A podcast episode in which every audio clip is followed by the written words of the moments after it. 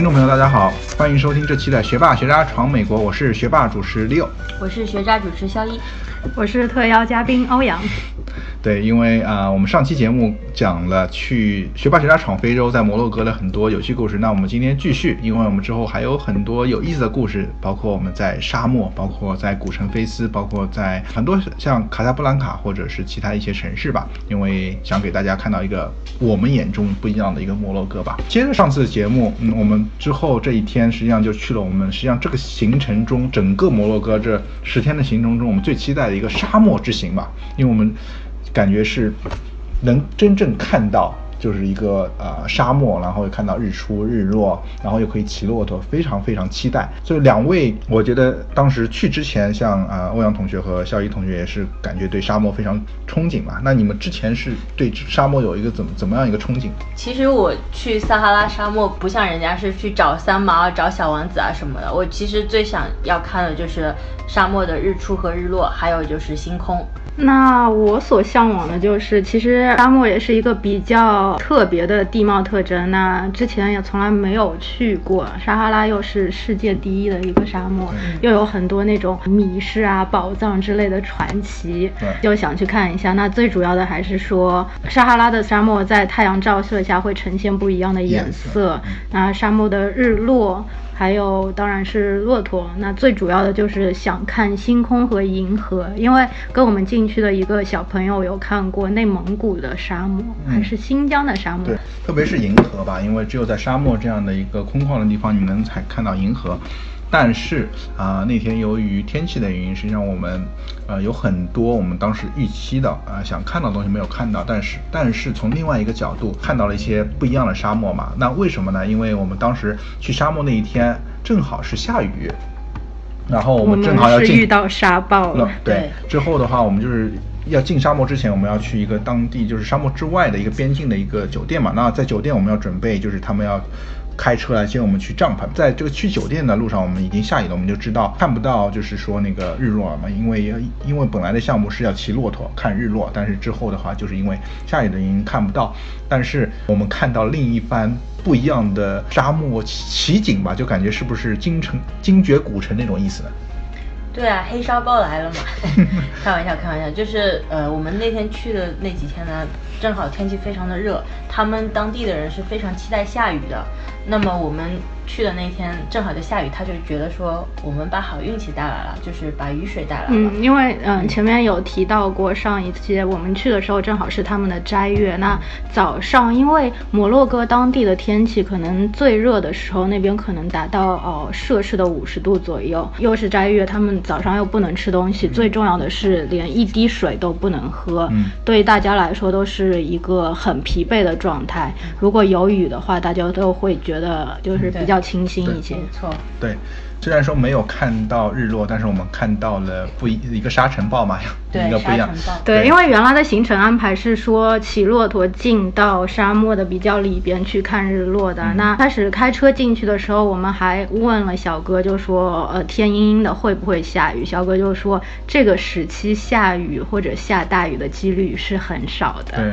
但是结果把我们送到酒店之后，应该好像他半个小时就会有人来接我们去我们沙漠里边的酒店，但但是迟迟不来的原因就是说那边会要下雨。嗯。之后就开始刮风啊，然后对沙尘暴我们就感觉我们有看到所有啊、那边其实有一个骆驼队，然后他就安排骆驼队坐下，那些骆驼就淋在雨里边。对，真的是有点精精绝古城要出现的样子嘛。对，主要是它不但下雨，而且还有风，嗯就是风吹过的话，你你就会看到那个沙从、呃、沙漠的地上面卷起来，嗯然后一圈一圈在那边。嗯然后呃，其实黑沙暴停了，就雨渐渐小了，就有越野车来接我们去我们的网红酒店 Camp Camp Down。刚刚进沙漠的时候，实实际上并不像想的或者图片上说的一样，就是整片整片的干沙漠，它还是有一点树啊什么的。当时也很奇怪，为什么沙漠里边会有树？但是正好是因为下雨嘛，看到沙漠里边有积水，才知道哦，原来这些就是一旦下雨的话，这一些地方就会有水洼，所以说就会有生命的迹象。我我们也很敬佩那个越野车能够认识到沙漠里边的路，因为完全是没有标牌或者只有一点点简单的轮胎印，然后越开到里边的话，连轮胎印都没有。但是就是所有的司机都是那个地方的活地图。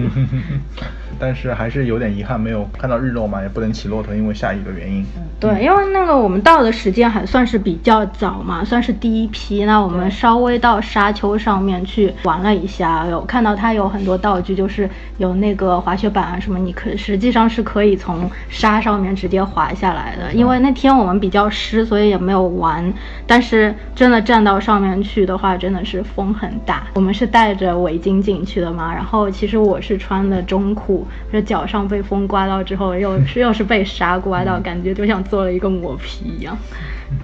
然后陆陆续续的话，那个一些小伙伴就是跟我们同住在酒店的一些呃小伙伴就过来了嘛。那也是惊讶的发现，其实整个帐篷大概有全都是来自中国或者是华裔到其他地方留学来摩洛哥玩的。嗯。同学，所以看到我们国人的强大购买，对，也是比较年轻，对，都说是在校学生嘛，就基本上，嗯。之后虽然说晚上我们本来也想看到星空，但是也是因为下雨的原因没有看到星空，那我们就自娱自乐，因为当时的摩洛哥小哥就是在这个帐篷的这些，他们给我们弄了一个篝火晚会，然后标了一下他们当时的一些就是当地的一些习俗吧，因为他们都是那个当地我们前面也提到的一个波波族。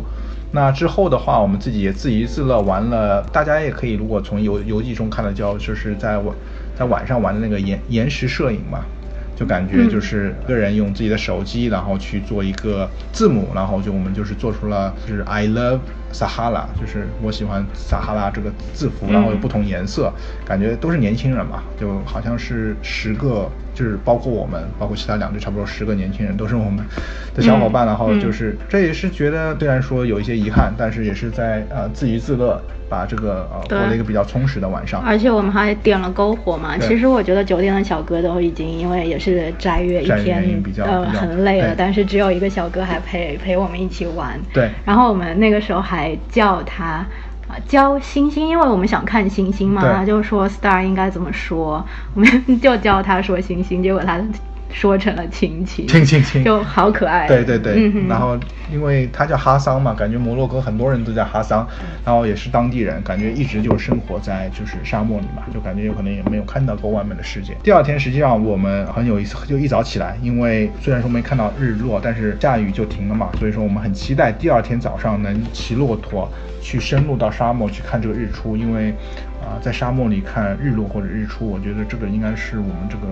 沙漠之行应该最期待的嘛。第二天早上，我们就是很早，四点钟好像就起来，然后骑到了这些摩洛哥小哥把他们准备好的骆驼队，然后我们就是骑着骆驼进了沙漠。那肯定有很多人也会想要问到骑骆驼到底是一个怎样的感受？对啊，之前我们小哥有告诉我们，你起来和落下的时候都要只要抓紧就好了。其实他是刚刚起来的时候是很颠的，然后那个高度是有点。高的，反正你要稍微注意一下。嗯，对。但是在呃进了沙漠以后，看到一望无际的大沙漠，然后我们在那边等着一个日出，我觉得感觉这个也是一生中很少有的一个一个地域吧。虽然说有很多遗憾没看到日落或者怎么样，但是我是觉得就是在旅行中碰到的人，实际上给我们呃很多不一样的感觉。包括我们说的很多小伙伴晚上一起玩那个延时摄影，包括这个哈桑小哥，实际上也给我们带来很多。欢乐，因为感觉很多小伙伴都把它玩坏了，是吧？特别是肖一同学。我们那天晚上还打了鼓嘛，还跟他们一起跳舞啊什么的。其实旅行中有很多不确定因素，比如说天气啊什么的。但是我觉得也不要去沮丧。像我们如果没有看到日落，但是也有看到沙尘暴。嗯，我觉得沙尘暴可能比日落要难看到吧。嗯，对，其实也是蛮难忘的一段经历，就是有惊险、很担心的一个样子，对吧？对，所以总结下来，这三天沙漠之行的话，实际上也是有很多有意思的，但是也有些很多遗憾。但是我们也碰到很多有有意思的人，在也认识了一些小伙伴，然后也看到了沙漠，看到了日日出。所以说，我是觉得去沙漠实际上也是呃一生中很少有机会，所以说也会建议小小伙伴们，如果有机会的话，去摩洛哥必定会要去撒哈拉大沙漠。嗯，因为日出还是蛮好看的嘛，就就有的有的地方就是。一个谷，就是已经被风全部吹吹到没有脚印啊什么，我没有爬上去，就是好像离云很近的那个样子，对吧？所以说，嗯，之后的话，我们就是呃离开沙漠，我们前面说的那个呃导游，然后又给我们带上路程，因为我们要去赶到下一个就是第三站，一个非世界的一个文化遗产菲斯。那第三天的话，基本上基本上都是在路上嘛，因为从沙漠开到菲斯，基本上也要。七八个小时嘛，所以说基本上在路上，在这一天的旅行中，基本上都是在跟小哥聊天啊，然后离跟他聊一些当地的文化，中间也有很多很很有意思的小细节，因为我们一直就是很正常的开车，但是一直有警察然后把我们拦下来，要检查这个司机的一些很多东西，然后我们之后。了解到，实际上这些警察不是一个正规的，好像就是一个乡间的一些一些警察。但是他们为什么要把车拦下来？就是故意要去罚你钱，然后买路钱是吧？买路钱，对，就感觉是找各种理由去罚钱吧。这也是 当地的一种文化，对，大家都普遍接受。对对对。但是我们跟小哥也聊了很多摩洛哥当地的政治啊、习俗啊、婚姻啊。政治的话，就感觉他们的那个国王实际上就是比较传统一个国王，就是有。又是国王，然后可以又又是一个就是他们的一个政治的领袖，基本上就是所有的都是他管的，然后他也有很有钱，也有自己的企业，就感觉这个国王就是有可能跟我们以前的中国的那个皇上的概念差不多，就是有无尽的权利嘛，对吧？就感觉实际上你可以跟当地人聊一些他们当地的一些很有意思的啊东西嘛。之后的话就告别这个小哥，因为我们到了我们这次的第三站，也是也是非常有意思的菲斯吧。菲斯是一个古城。之后的话，因为欧阳同学前前面也提到了，就是说摩洛哥实际上我们当时在沙漠这三天实际上是放放下警惕心了，对吧？因为有当地的导游可以带我们，但是回到菲斯，我们又要打起我们的这个警戒备心，戒备心，因为又要和当地的这个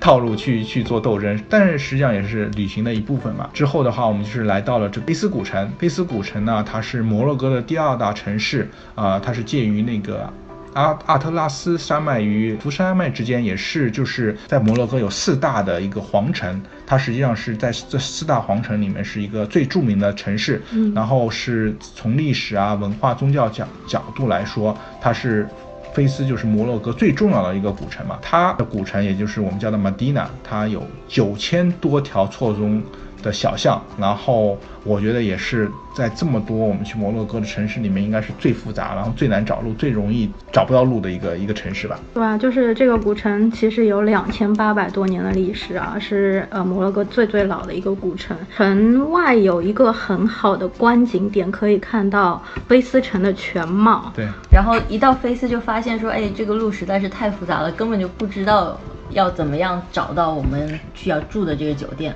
那酒店的人就是过来接我们。那那在这里呢，可能要呃着重介绍一下这个酒店，我就是非常推荐嘛。这个是一个。很古老的一个建筑改造的，嗯，然后里面有一些就是它很古老的门啊，或者一些呃那个花砖啊，什么都都保留的非常好。我们呢订了一个比较大的房间，还带阳台。然后这个酒店还有一个特色就是它有一个废墟花园，是一个餐厅，那可以在我们每天早上就在废墟花园里面吃早餐。嗯，但是我觉得这家酒店最最最棒的地方是，它里面的人实在是太好太好了，对，让我有一种。宾至如归，对，就不想走了，我就喜欢想要在里面看书，想要在里面就是开窗吹风，嗯，然后我觉得是让我休息的非常好的一个地方。对，因为他的老板是一个英国人，也是他说是六年前来菲斯去旅游，然后发现了有一些古宅，然后也非常喜欢这个城市，所以说他想在这个城市中发展一个，就改造一个老宅，然后作为一个旅游景点，所以特别是受欧美游客的喜欢，因为它的整个建筑，然后它整个风格，包括它整个一个就是员工的一个。服务的就感觉真的是非常棒这样子，所以说说到底，我觉得旅行中一个住的感。体验也是非常重要的。对，因为酒店那个老板，我们有幸遇到，也是特别好玩。他那个时候也是跟他朋友合伙嘛，就是说可能有些人炫耀就是自己有好车啊，或者说好的衣服啊，然后他们那边的人就比较喜欢到各个地方去收，嗯，收集那种艺术品，然后放到自己的像自己这样一个小屋或者酒店里边，也作为一种炫耀自己可能文化和高大上的一种资本吧。所以说整。各酒店的装潢都是很精心设计过的，然后有一些东西也是很有历史文化背景的。然后呢，它那边的吃的也非常的呃非常的传统，它有一个二十小时的一个羊腿，然后这个羊腿是非常大一锅，我们就提早订了，还有一个鸽子派。所以我觉得这个都非常当地非常有代表性的一个食物。对，嗯那第一天的话，我们基本上到菲斯以后也没有多少时间去到一个文化景点去，但是我们到了当时当地最著名的一个一个门吧，就是进古城，因为它有不同的一个门，但是这个就叫那个布日布日路。布日路南门嘛，然后这个南门好像它的一个装潢和它的一个就是马赛克的一个瓷砖是非常有特点。对，嗯，其实这个门让我感觉有一种天方夜谭的感觉。嗯，门的一边就是你从外边看是绿色的，然后反面是蓝色的。但是当然了，它叫是叫这个蓝门，其实我觉得绿色这一边更加漂亮，我个人感觉。嗯然后通过这个门，你就感觉到了另外一个世界。啊、感觉菲斯和前面的那个沙漠之行和呃马里克什是非常不一样，因为它感觉是有两千多年一个古城，然后它又没有非常原始，就感而且你它里面就是车也不能进嘛，然后也没有任何的自行车啊，只有只有驴车，驴车然后对，然后有很多那种煤气罐。对对，所以说它感觉就是你像天方夜谭，然后阿里巴巴，呃，就是那种就是阿拉伯世界的那种，就是回到那种感觉，我觉得真的非常不一样的一个感觉。呃，那第二天我们去了一个比较标志性的景点，就是有一个皮革染坊。呃，其实皮革染坊呢，它大大小小可能有好几家，我们去的那家是比较大的，就是菲斯之前有一个有一个叫宣传照片吧，就是用这个皮革染坊做的封面，所以说呢，这个照片吸引了非常非常多的人去菲斯旅游。这个皮革染坊有一些些臭，色染坊是沿袭了一百多年和呃之前的工艺，所以说他们很多东西都是原生态，包括他们给皮革去蛋白那一段是用砾石和石灰石混合而成的，所以那个味道真的是有点特别。刚进去的时候，它其实会给你薄荷叶，嗯，可以放到放。遮起来就遮到鼻子或者怎样，那个会好受一些。但是我还是觉得那个味道其实因为是天然的嘛，没有说那么刺鼻，不是那种化学试剂的味道，所以还是可以接受的。走到那边的话，老板会带你上到最上面一个天台，可以看到整个染坊的全景，那也可以看到那些工作人员在染缸里边，有的是呃穿长靴的，有一些就直接就是赤脚泡在那些颜料里边，当然也是很心疼他们，因为说那一些工艺的话，因为是世袭家族里边的人都会是这样做嘛，那肯定是我做个十年二十年的话，对皮肤是很有损伤的。但是为了保持这种传统的工艺，他们也不得嗯不用这样。然后那些染料也是天然的。那很惊奇的就是，那个老板还可以说上海话，然后给我们介绍了一些他们染的工艺啊，或者说那一些商品。那接下来就是买买买和砍价的过程。所以说之前就是说，所有我们买的这种皮革，基本上它的工艺都是用这种传统的染坊的一个工艺做成的嘛。为什么很多我们回美国来说，很多摩洛哥的一个手工啊、一个一些物品工艺品都比较贵，因为它基本上都是手工，没有一些机器在做，所以说嗯还是非常一个呃原生态的一些东西吧。对，那之后我们又开启了买买买，之前说的摩洛哥必买的一些产品，包括它的鞋啊，包括它的一些呃工艺品啊，包括一个包啊，然后还有一个神灯。那很有意思的就是我们一直想就是带一个神灯回去嘛，因为感觉在那个广场上逛的话，那个那个灯就是他们那个铜灯那个神灯会非常在晚上那个光芒会四射嘛。我们欧阳同学就是非常非常想带一个回去，那我们又走了很多店，然后又。又走到一家店看一下面相，这个小哥非常感觉诚恳，那我们就进去了。欧阳同学就是又开始嗯开始看了嘛，看不不一样的灯，因为我觉得它的灯的好坏实际上也是因为它的一个花纹嘛，如果就是花纹越密，是就是做工更细嘛。对，这一家也的确是我们看到的，就是所有之前那几家里边做工和呃花纹的设计是最多也是最精致的。嗯啊、那小哥跟我们介绍，其实他们家里自己有一个工厂，然后嗯爸爸的经验就是很丰富啦，就是嗯可能做那些花纹，光光管课啊什么都要两年的时间，然后真的成熟，你可以做灯的话，需要五年到十年的经验。嗯那他们家的话也是会有一些出口，就直接寄到外国的那些大的酒店啊嗯什么去的，所以还是很幸运碰到了这样一家。那我们最后也是买了一些回去。对对对，当时小哥开价两千，虽然说你说他面相比较好，但是最后也是还到九百二十五，也是杀杀价杀了一半以上嘛。但是这个灯还是感觉，嗯，因为我们比较不同的灯的话，它花纹的不同的形状，包括它的、它的密集程度，也是决定了这个灯精美程度吧。所以说我们我们是觉得这个灯如果啊、我们现在也在用，感觉也是非常不一样的。学霸学渣闯美国，海外游子的大本营。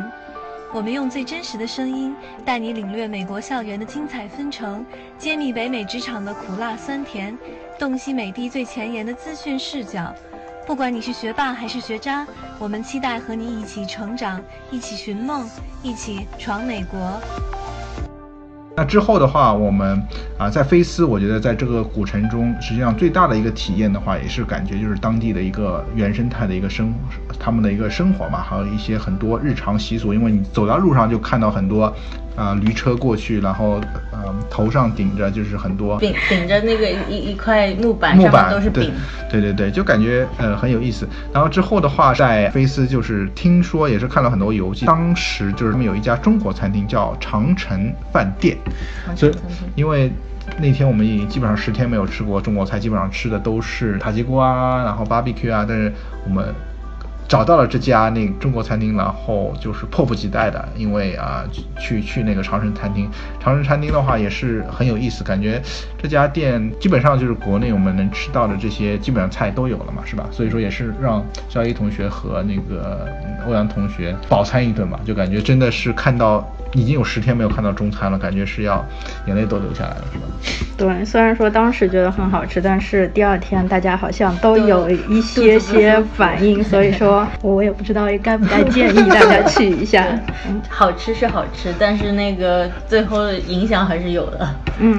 但是俗话说得好，不干不净，不干不净，吃了没病。对于我们这种十天没有吃到这个中国菜的人，能吃到这一点，我觉得还是真的很兴奋。然后这一天的话，我觉得晚上的话，我们又是去那感受了他们一个宗教的一个洗礼吧，因为我们就是回到了我们这个老城，也是在最著名一个南门，然后我们选了一家酒店，然后到第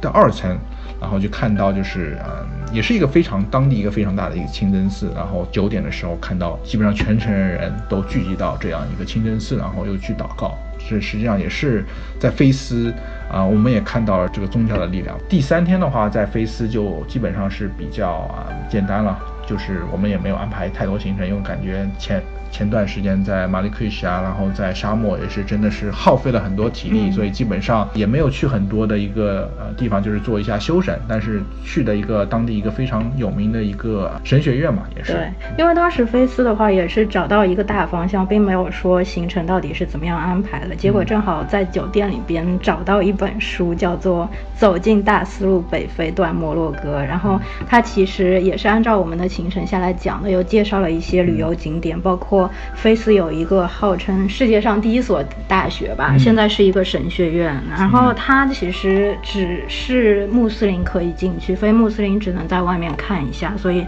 我们也是去参观了一下，就轻轻一瞥就觉得里边的建筑真的是很精雕细琢，很，不一样。科普一下，这座学，嗯，这座大学叫卡拉卫卫因大学，然后它是成立于公元八五九年，它比世界上我们所知最早的牛津、剑桥都早，所以说，呃，像欧阳同学前面说的，这座大学是啊、世界上第一所的一个大学，然后它是跟清真寺在一起的，非常非常非常特别的。菲斯基本上我是觉得我们也是。啊，就享受在这个街道中一个迷路的感觉，因为它真的是感觉一个大迷宫，也没有特意的去准备一些很多的一个项目，但是就是在这个走街串巷的过程中，感觉这种原始的一些的一个呃民生啊，然后生活啊，还有一些文化，其实后来就也觉得，之前就觉得一直走错路会很累，但是现在就是觉得每一处都是风景嘛。然后这个时候其实我们已经有 download 那个 Map Me 这个 app，就稍微好一点。中间还有一段是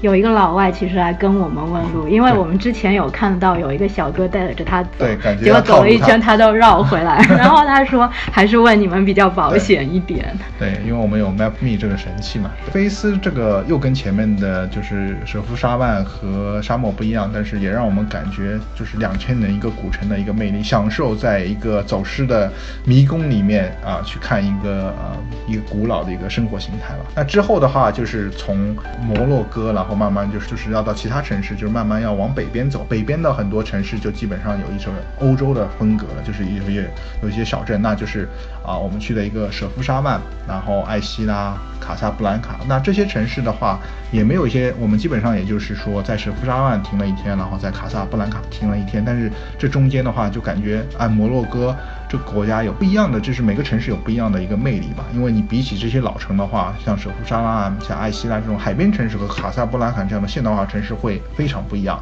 那之后我们去的舍夫沙万，实际上也是很多网红在那边去拍很多照片。那舍夫沙万给两位留下最大印象，我觉得它是一个蓝色之城嘛，是吧？对，就有点有点小圣托里尼的感觉。虽然我没有去过那边，但是我们是坐巴士进舍夫沙万啊。那我基本上是一觉睡到那边，然后从一个坡上面下来，就可以从窗口看到舍夫沙万整个城景。嗯我就觉得，哎，好像是到了一个童话世界。但是远处看的话，你并不能看到那种很嗯、呃层层次次的蓝，真的是要开到到我们住的那个酒店之后，嗯又觉得哇，真的是不一样。包括地上啊、呃是蓝白相间呐啊，还有各种各样的那些房子有不同层次的蓝颜色，啊、反正也是蛮震撼、蛮不一样的一个地方。嗯，那对肖一肖一同学这样的一个对摄影很爱好的，是不是到这个舍夫沙万这样一个能拍很美景色的，是不是对你的诱惑有很大的？对啊，就是你走一走就感觉哎，又这边又是别有洞天，这边呢又是就是有不同的街景，所以我就是还蛮喜欢这个舍夫沙万的。对，而且我们最重要的在舍夫沙万上就是在晚上拍日落，有一个叫西班牙的一个真清真寺，嗯。然后我们就是基本上所有的旅行者应该都是趁这个就是日落之前这个时候，然后就是基本上要走到这个山头也要半小时到四十分钟，然后我们就基本上你能看到啊，所有的旅行者都会爬到这个山头，然后等着日落，然后各种长枪短炮就架在那边拍这个城市和这个日落。啊，也是非常去享受看这个日落，又就看到阳光洒在身上那种感觉。那之后的话，我们就是从舍夫沙嘛就到了一些海边城市，就是丹吉尔、艾希拉。然后这段过程实际上最有意思的，实际上也是我们啊、导游一个司机吧，是一个摩洛哥的一个大叔。从舍夫沙曼到丹吉尔这样，他是没有一个就是一个很好的一个火车或者是一个公共工具，是需要一般是拼车去的。呃，由于我们肖一同学强大做做攻略的能力，他找到了这位神奇的大叔，而且这位大叔基本上英语也不太会，所以说我也很好奇你是怎么样找到这位大叔的呢？当时是这样子，当时我好像是在去哪儿还是携程上看到一个一篇呃比较有人气的那个游记吧，然后他在上面就分享了一个名片，我就把这个名片就顺便就收收下来了，然后上面有一个邮箱，结果这个大叔呢就写了什么什么什么名字 .com。然后我也不知道这个是什么邮箱，我就猜想这个可能是一个 Gmail 这个谷歌的邮箱，我就试着尝试着发了这个邮件，结果得到回复说什么没有问题啊之类，然后是这个英文是我完全看不懂的，但是我大概能理解说哦，那一天是没关系，我们已经预定了，然后他会应该会来接我们，然后之后又通过几次就是邮箱沟通嘛，反正就是发的那个英文都是非常的搞笑，但是能理解，对，嗯之后就预定上了这个比较有人气的大叔。这个大叔感觉在中国圈子非非常火，因为基本上他现在的客户都是中国人，而且都是中国人推荐中国人。然后他现在一直说看到中国人都举着大拇指，因为感觉给他带来很多财路嘛。然后在中间聊天的时候，虽然说大叔英语不太好，但是也是。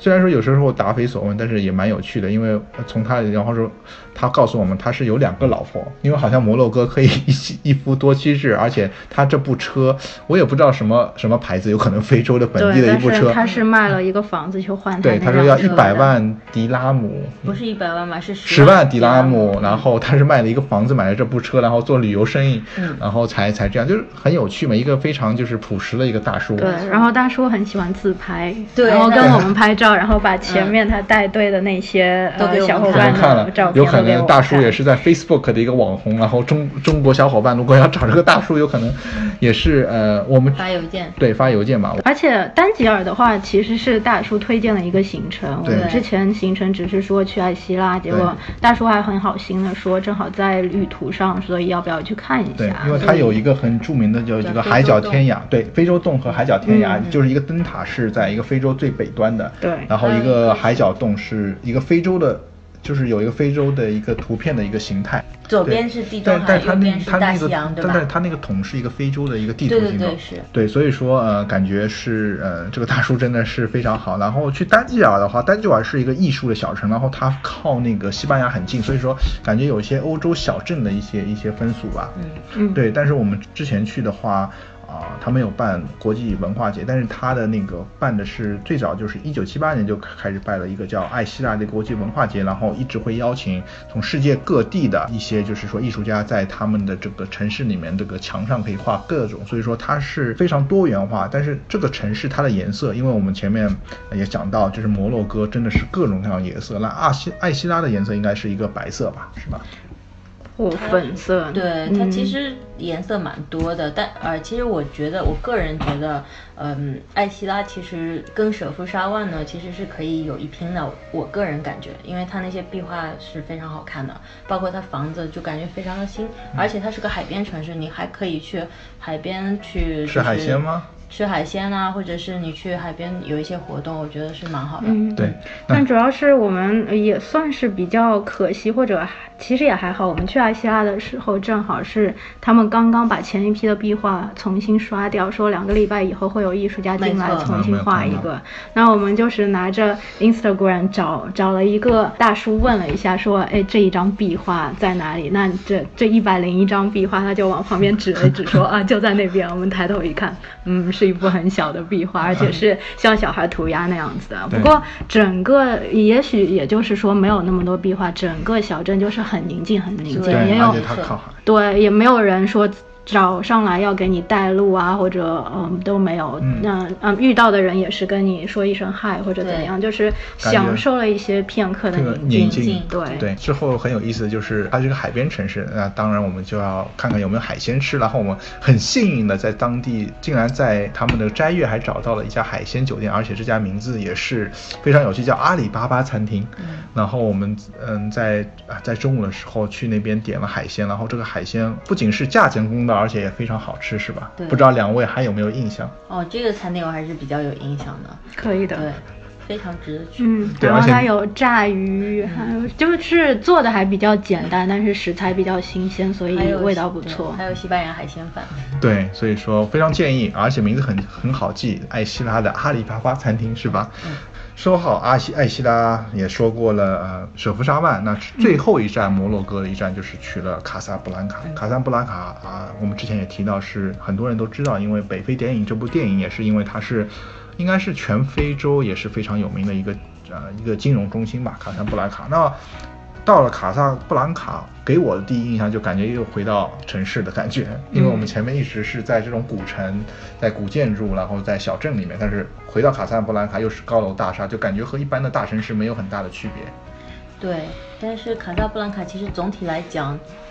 对我吸引力不是特别大。就唯一一个记得非常印象非常深刻的，应该就是他们的那个清真寺。对，哈桑呃，就哈桑二世那个清真寺，因为这个清真寺也是应该每一个人到摩洛哥必游的一个地方，因为它这个清真寺是应应该是世界上最大的清真寺，而且是造在呃就是大西洋海边，就感觉真的是非常震撼。对，它是有三分之一都是在在海海上上的，然后嗯，那个阳光穿过它的雕花格，洒在店内的波那个大理石大理石上面，就是波光倒影都是很美的，就也也有很多网红照片是在那边产生。嗯，另外一个是它的让我很震撼的一个地方是它的顶是可以打开的，嗯所以之后人们是可以在星光下祷告。哇，对，然后它是一个唯一一个清真寺是非穆斯林是可以进入对的。对对，这个也是我们啊、呃唯一进入一个清真寺，然后呃进去的话，它有各种导导游，英文、法语、西班牙语，但是感觉还还是没有中文。但是我感觉大部分游客好像都是中国人，所以说强烈建议当地一定要请中国导游了，是吧？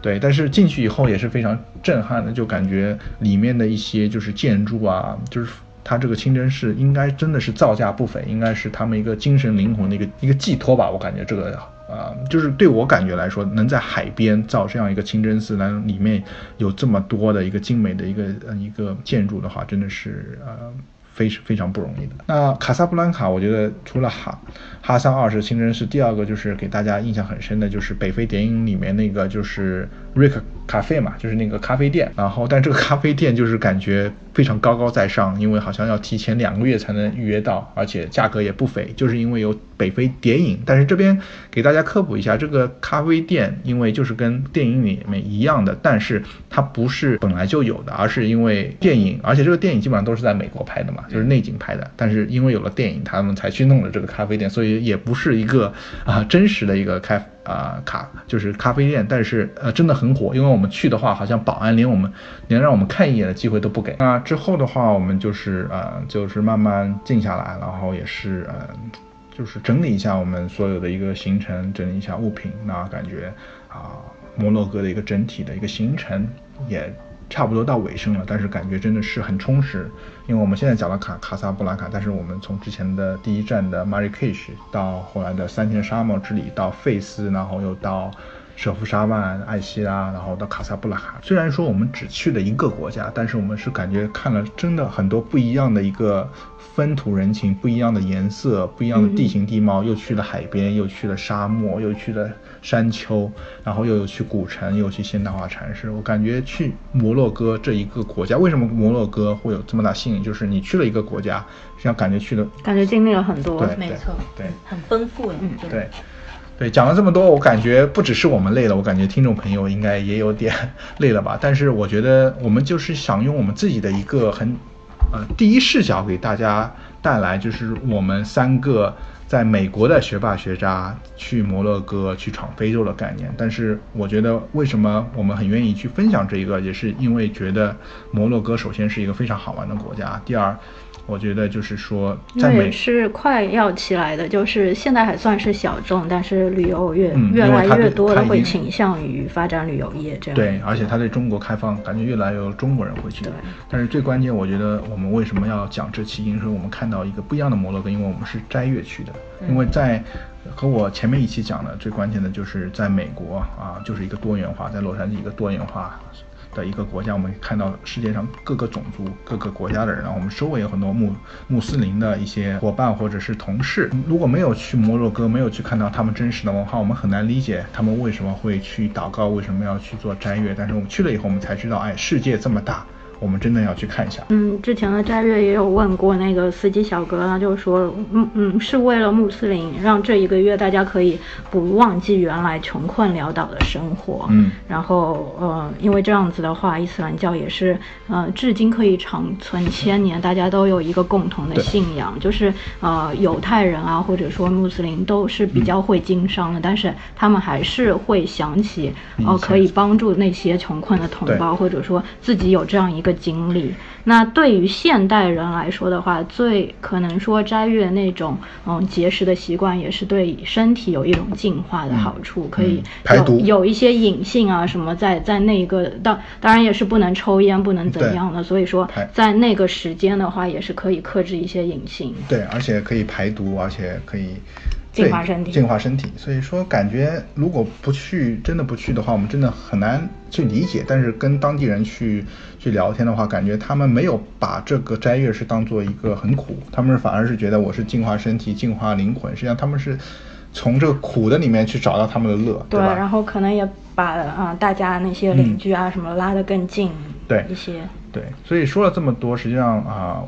学霸学渣闯美国，我们的给大家带来就是一个不同的视角。虽然说我们讲的是闯非洲，但是我们真正是想给大家说啊，就是在旅行的过程中，实际上是就是不不只是旅行，在生活中也要是尊重别人与你的不同，因为特别是在我们在洛杉矶在闯美国中，我们很多周围人士和我们有不同的一个文化、不同的宗教、不同的一些信仰。闯美国给我们带来最大的意义就是说，世界这么大，我们要去看看，我们要尊重不同的文化。讲非洲、讲摩洛哥也是给大家一些建议，就如果有机会多去看看。虽然说没有机会，但是我们有学霸学渣。带着你去看世界，是吧？那非常感谢大家收听这期的学霸学渣。那以后我们也会多讲一些啊，用我们的视角给大家去看一个更多的世界。那感谢大家这次的收听，也感谢我们这次的嘉宾欧阳。谢谢大家。那这就是我们这期的学霸学渣闯美国。